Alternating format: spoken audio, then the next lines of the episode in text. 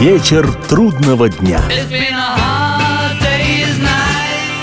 Приветствую всех, я Олег Челап, и в эфире программа «Вечер трудного дня», посвященная музыке и жизнедеятельности легендарного английского ансамбля «Битлз». Сегодня у нас продолжение повествования об альбоме «Sometime in New York City» экс-битла Джона Леннона и жены его Йоко Оно на всю голову художницы и авангардистки и соавтора ряда работ Джона в постбитловский период.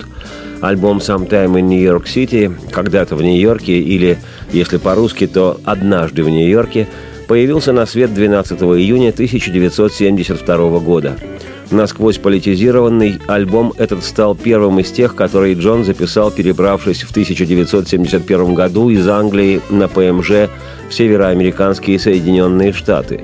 Ленноны поселились в Нью-Йорке, который после жизни в Лондоне казался мега-мегаполисом со своим южным и северным полюсом одновременно – Вскоре после приезда Джон и Йока попали в совершенно новую для себя художественную жизнь. Они перезнакомились с нью-йоркской артистической богемой и леволиберальной интеллигенцией. Эти новые горизонты, новые творческие контакты, люди, идеи, планы, этот размах удивительного города, коим был, есть и будет Нью-Йорк-Сити, и сподвигли Леннона и Йока на альбом «Sometime in New York City». Сторона А его винилового издания – заканчивается искрометным рок-н-роллом «Нью-Йорк-Сити», «Нью-Йорк» или с учетом американского прочтения «Город Нью-Йорк». Смешливое, ироничное описание Ленноном его съека жизни в этом грандиозном, скоростном, свингующем городе. В тексте упругого ленноновского ракешника есть фраза на ходовом в Нью-Йорке испанском языке «Que pasa Нью-Йорк?» Что происходит? Нью-Йорк.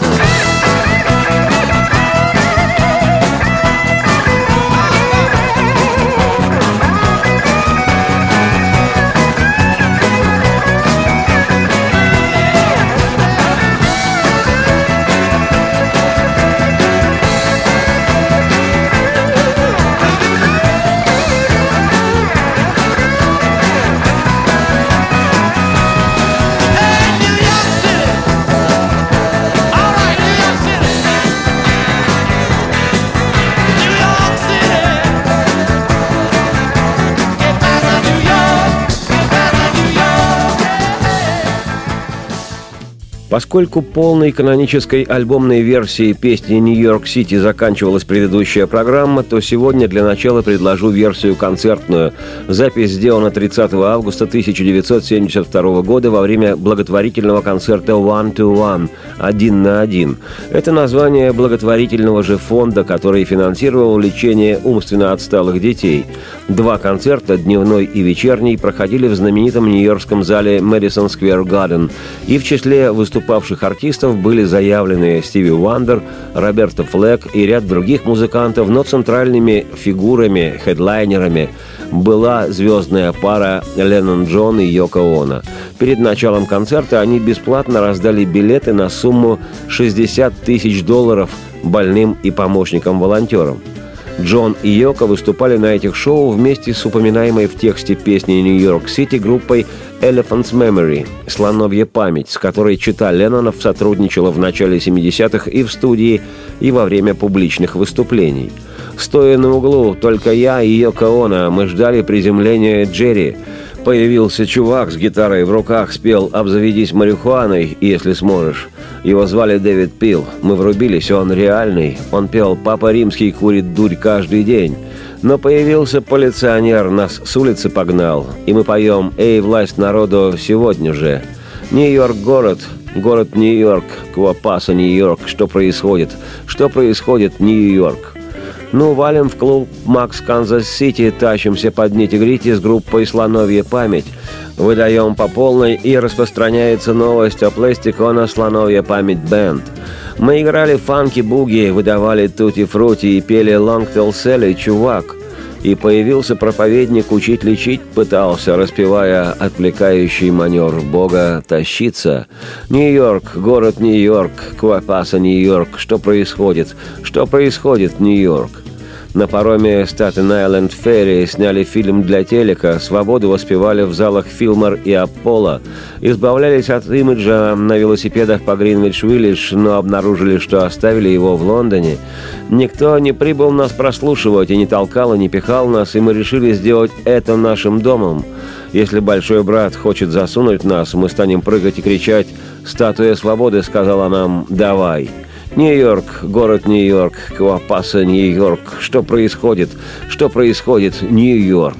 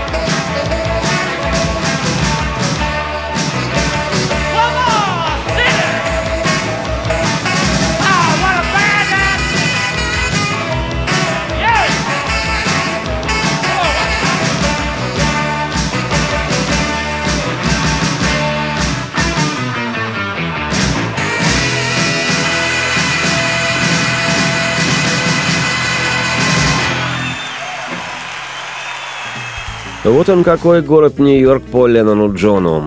Вторая сторона винилового издания альбома «Sometime in New York City» начинается с песни «Sunday Bloody Sunday» – «Воскресенье, кровавое воскресенье». В общих чертах я уже рассказывал об этой вещи в своих программах, отсылающих взаимоотношениям битлов и их музыки с политикой и истеблишментом. Поводом к написанию песни явились трагические события, произошедшие 30 января 1972 в североирландском порту Лондон-Дерри, когда английские парашютисты расстреляли демонстрацию сторонников присоединения Северной Ирландии к самой Ирландии. Во время столкновений было убито 13 человек, североирландцев, и события эти получили название «Кровавое воскресенье», что выглядит совсем по-русски – может, действительно правы друиды, что русские с ирландцем – братья навек. На расстрел североирландских демонстрантов первым из экс-битлов откликнулся бывший партнер и друг Джона по группе Пол Маккартни, написавший и выпустивший синглом песню «Give Ireland Back to the Irish» – «Верните Ирландию ирландцам». Она сразу же была запрещена на радио BBC, и я об этом рассказывал, и даже показывал песню вслух, потому что мы не радио BBC. Леннон же Джон в купе с Йоко Оно записал на ту же ирландскую тему разгневанную и честную, хотя и ощутимо плакатную вещь «Sunday Bloody Sunday».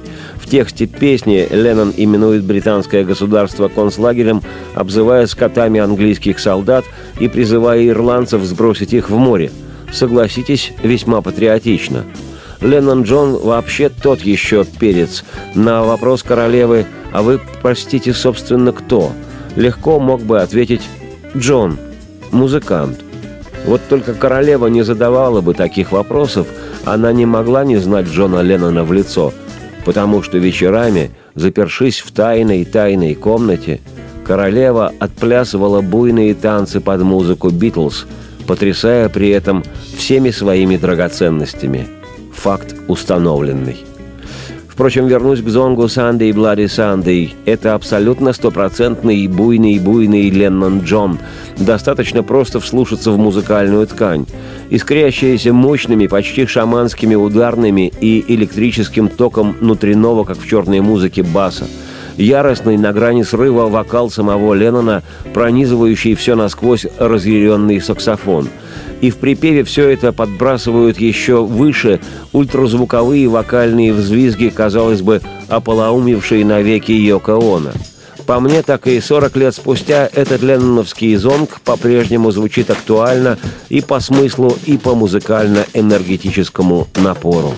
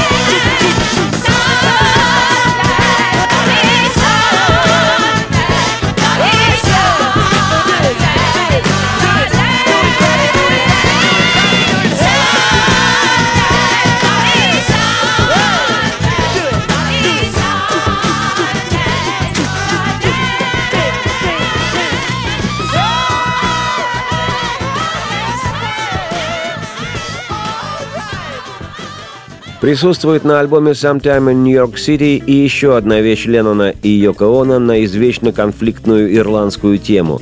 Напевная, незамутненная баллада «The Luck of the Irish» – «Ирландское счастье».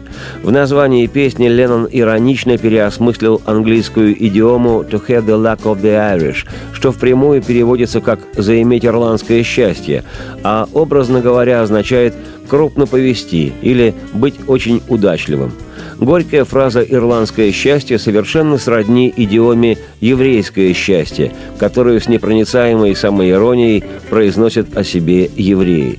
Может, действительно правы друиды, что кельты с евреями – братья навек – Леннон сочинил песню «The Luck of the Irish» еще в 1971 когда британское правительство ввело войска в мятежную Северную Ирландию.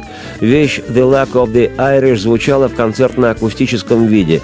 Джон Леннон – голос гитара, Йоко Оно – голос перкуссия, и их друзья, длинноволосые то ли хиппи, то ли музыканты, а точнее музыканты-хиппи, на политическом митинге в штате Мичиган 11 декабря 1971 года вся эта банда и заспевала «The Luck of the Irish». Митинг был организован в защиту Джона Синклера. О нем сегодня, но чуть позже. А в июне 1972-го «The Luck of the Irish» вышла уже в студийном виде на альбоме «Sometime in New York City». Весьма поэтичные стихи Леннона к этой песне, разбавленные припевными строфами его Йока Она, которая эти припевы и исполняет. Если есть у тебя ирландское счастье, Сожалеешь, что ты не мертв? Тебе бы иметь ирландское счастье, пожелал бы ты англичанином стать. Тысячи лет пыток и голода гнали прочь людей с их земли. А земля, красивая и удивительная, изнасилована была британскими, да, бандитами. Черт возьми! Если б голос твой был подобен цветам, цвести бы трилистнику в мире — если б мог испить ты мечты, как ирландский поток, мир был бы выше, чем утренняя гора. Почему, черт возьми, всякий раз англичане? Они убивают с Богом на устах, обвиняя детей ирландской армии, ублюдки, творящие геноцид. Да, да, геноцид.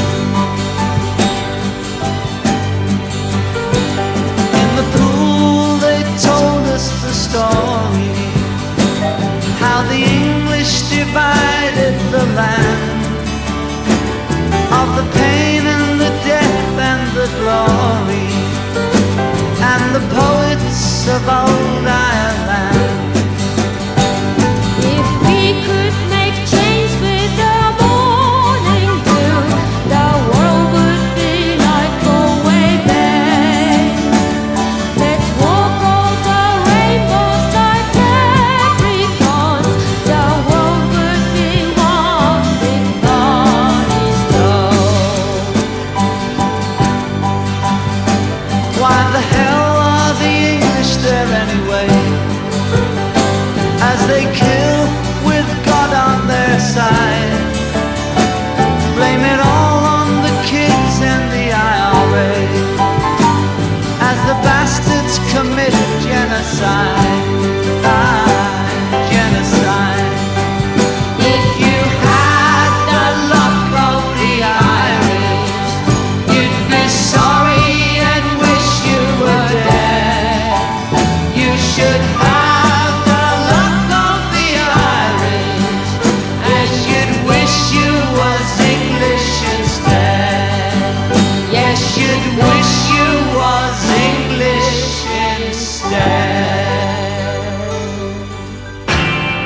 Вечер трудного дня.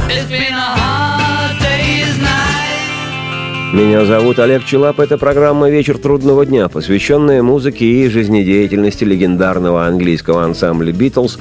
И сегодня у нас продолжение повествования об альбоме «Sometime in New York City», когда-то в Нью-Йорке экс-битла Джона Леннона и жены его Йоко Она.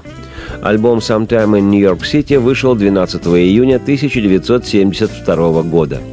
Виниловое издание альбома представляет собой два диска. Один, записанный в студии с уже упоминаемой мной сегодня нью-йоркской группой Elephant's Memory «Слоновья память», которая стала известна благодаря записи музыки для знаменитого оскароносного фильма «Полуночный ковбой».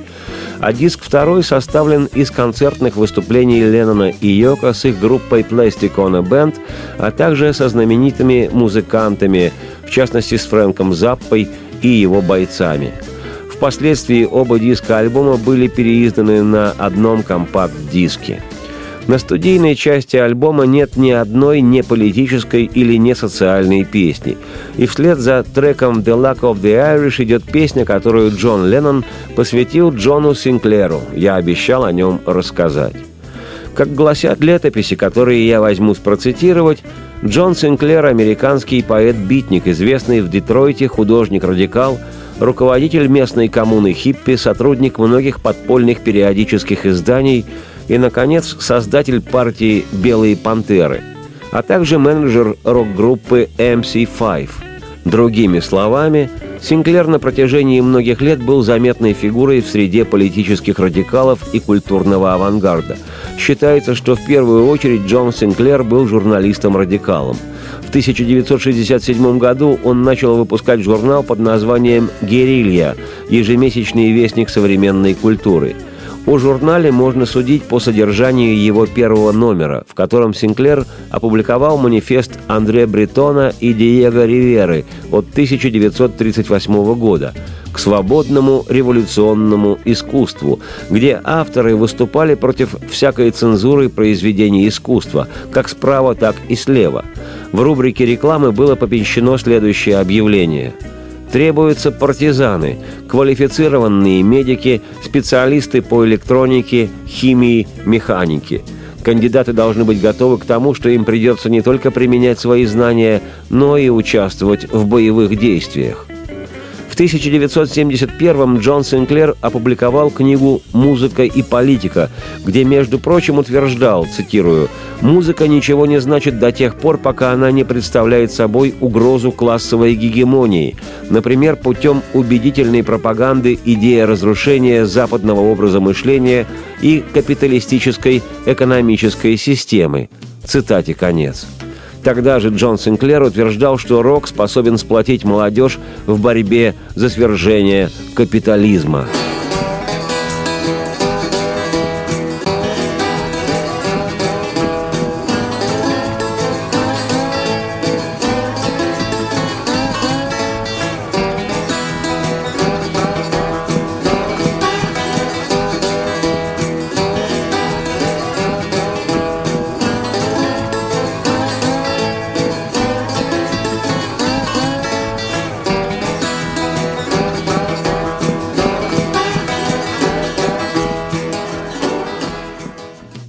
1968 году Синклер стал одним из создателей леворадикальной организации «Белые пантеры», заняв в ней пост секретаря по информации. Цель, которую провозглашала организация – придать культурной революции неприкрыто политический характер. Сейчас не стану расшифровывать этот постулат, не хватит времени. Одной из задач «Белых пантер» было наведение мостов между рок-музыкантами и антивоенным движением, а также между черной и белой молодежью. Понятно, что для американского политического класса такой, как этот Синклер, был костью в горле. Представитель управления разведки полиции штата Мичиган, выступая на слушаниях в подкомитете по внутренней безопасности Сената США, того самого комитета, члены которого двумя годами позже предложили выслать из страны Джона Леннона. Так вот, тот самый представитель управления разведки полиции штата Мичиган заявил, цитирую, Партия «Белые пантеры» стремится распространить свое влияние среди широких масс молодежи с единственной целью – вызвать революционный взрыв в нашей стране. Их стратегия привлечения людей в свои ряды основывается на пропаганде принципа выпадения из нормального общества и прихода в среду, где господствуют рок-музыка, свободный секс и свободное употребление наркотиков в так называемых коммунах. Джентльмены, нам следует отнестись к партии «Белые пантеры» как к организации, стремящейся к полному уничтожению ныне существующей государственной власти в Соединенных Штатах Америки. Цитате конец. И в 1969 году по обвинению в продаже незначительного количества марихуаны подставному покупателю, агенту ФБР, Джон Синклер был отправлен властями в тюрьму сроком на 10 лет. В 1971 леваки и контркультурно ориентированная интеллигенция организовали концерт в защиту Джона Синклера. Как я уже говорил, Леннон Джон и Йоко Оно в том концерте принимали участие – а иначе и быть не могло. В только что написанной Ленноном песне «Джон Синклер» содержался намек на недавнее разоблачение тайного участия ЦРУ в широкомасштабной торговле героином в Юго-Восточной Азии. Леннон сравнивает в тексте своей вещи эту операцию с тем, что Джон Синклер вынужден сидеть в тюрьме за две похитоски с травой – ну и еще Леннон прохаживается в песне по политической системе США и бесконечно долго поет в припеве «Gotta, gotta, gotta, gotta, gotta set him free». «Дайте, дайте, дайте, дайте ему свободу» Джону нашему Синклеру.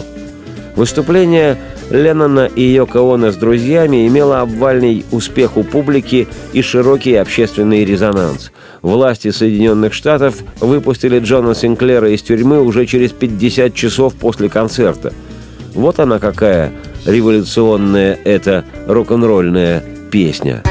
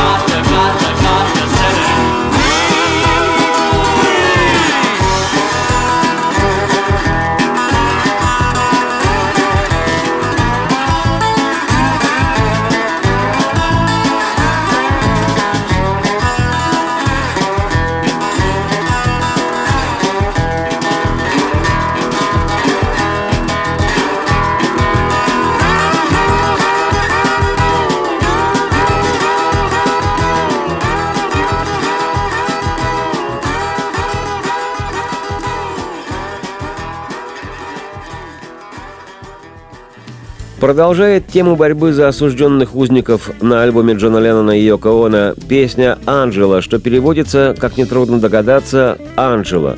В данном случае это женское имя взывает к чернокожей американке-коммунистке Анджеле Дэвис, за права которой боролся в свое время весь радикально настроенный Запад – и строивший коммунизм весь поголовно Советский Союз, начиная от политического лидера страны дорогого Леонида Ильича и заканчивая пионерами Чукотки, которые посылали сидевшей в американской тюрьме Анжеле Дэвис письма и самодельные открытки с рисунками вроде «Пусть всегда будет солнце».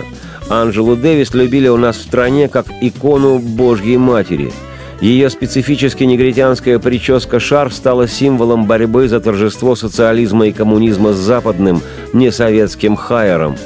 Впоследствии, когда на подпольной рок-сцене появилась группа «Машина времени», и ее успех был, конечно, обусловлен в первую очередь самим явлением такой группы и песнями Андрея Макаревича, но справедливости ради скажу, что прическа раннего Макаревича напоминала прическу а-ля Анджела Дэвис – то есть с западным хайером, как выражались тогда молодые люди. Да что там прическа раннего Макаревича? Вон в песне Владимира Высоцкого «Жертва телевидения» есть, если кто помнит, такие строки. Ну а потом на канатчиковой даче, где, к сожалению, навязчивый сервис, я и в бреду все смотрел передачи, все заступался за Анджелу Дэвис. Ну а потом на канатчиковой даче где, к сожалению, навязчивый сервис Я и в бреду все смотрел передачи Все заступался за Анджелу Дэвис о политической истории Анджелы Дэвис попытаюсь рассказать в двух-трех абзацах. Американская правозащитница, член Компартии США, социолог, педагог и писатель, Анджела в 70-х годах была связана с партией «Черные пантеры», отстаивавшей права чернокожего населения США. Когда Анджела начала преподавать в Калифорнийском университете в Лос-Анджелесе, то тут же по распоряжению тогдашнего губернатора Калифорнии, в скором будущем президента США Рональда Рейгана, была уволена из вуза за членство в коммунистической партии – Переквалифицировавшись в правозащитники, Анджела Дэвис стала заниматься общественной деятельностью в тюрьме Сан-Квентин, где она встретила Джорджа Джексона, активиста организации «Черные пантеры». Как это часто непредсказуемо случается, в своего подопечного Анджела влюбилась и решила освободить любимого из застенков – 7 августа 1970-го 17-летний Джонатан Джексон, брат возлюбленного Анджела Дэвис, с двумя своими друзьями, пытаясь освободить из зала суда троих чернокожих заключенных, включая и своего брата, обвиненных в попытке нападения на полицейского, захватил в заложники обвинителя, нескольких судей и присяжных. В процессе освобождения заложников полицией были убиты Джонатан Джексон, один его сообщник и судья и был ранен обвинитель. По калифорнийским законам владелец оружия, из которого совершено убийство, считался соучастником. Против Анджелы Дэвис были выдвинуты соответствующие обвинения в заговоре, в захвате заложников и в убийстве. Анджела уехала из Калифорнии и скрывалась в течение двух месяцев от полиции, прежде чем ее арестовали в городе Нью-Йорке – полицейском изоляторе ей не было позволено находиться вместе с другими заключенными, но после апелляции к суду ее прекратили держать в одиночке. После этого Анджела Дэвис начала кампанию по сбору средств на залог для бедных заключенных. За нее саму залог был внесен калифорнийским фермерам. Спустя 18 месяцев заключения на судебном процессе обвинению не удалось доказать причастность Анджелы Дэвис к захвату заложников и к убийству, и молодую женщину, символ движения чернокожих американцев за права заключенных, из тюрьмы отпустили. Впоследствии Анджела Дэвис стала видной фигурой, членом ЦК Компартии Соединенных Штатов, приезжала в Советский Союз, где ее прилюдно целовал генсек КПСС Леонид Брежнев, вручивший недавней заключенной Ленинскую премию мира – но еще раньше свой зонг послания написали для Анджелы Дэвис Джон Леннон и Йоко Оно. То была Ленноновская премия рок-н-ролла несгибаемому борцу за права чернокожих граждан Америки. На альбоме «Sometime in New York City» Джон и Йоко записали эту песнь «Анджела». Анжела, они засунули тебя в тюрьму. Анжела, они подстрелили твоего мужчину. Анжела, ты один из миллионов политических заключенных в мире. Они дали тебе солнечный свет. Они дали тебе море. Они дали тебе все, кроме ключа от тюремной камеры. Они дали тебе кофе и дали чай. Они дали тебе все, кроме равенства.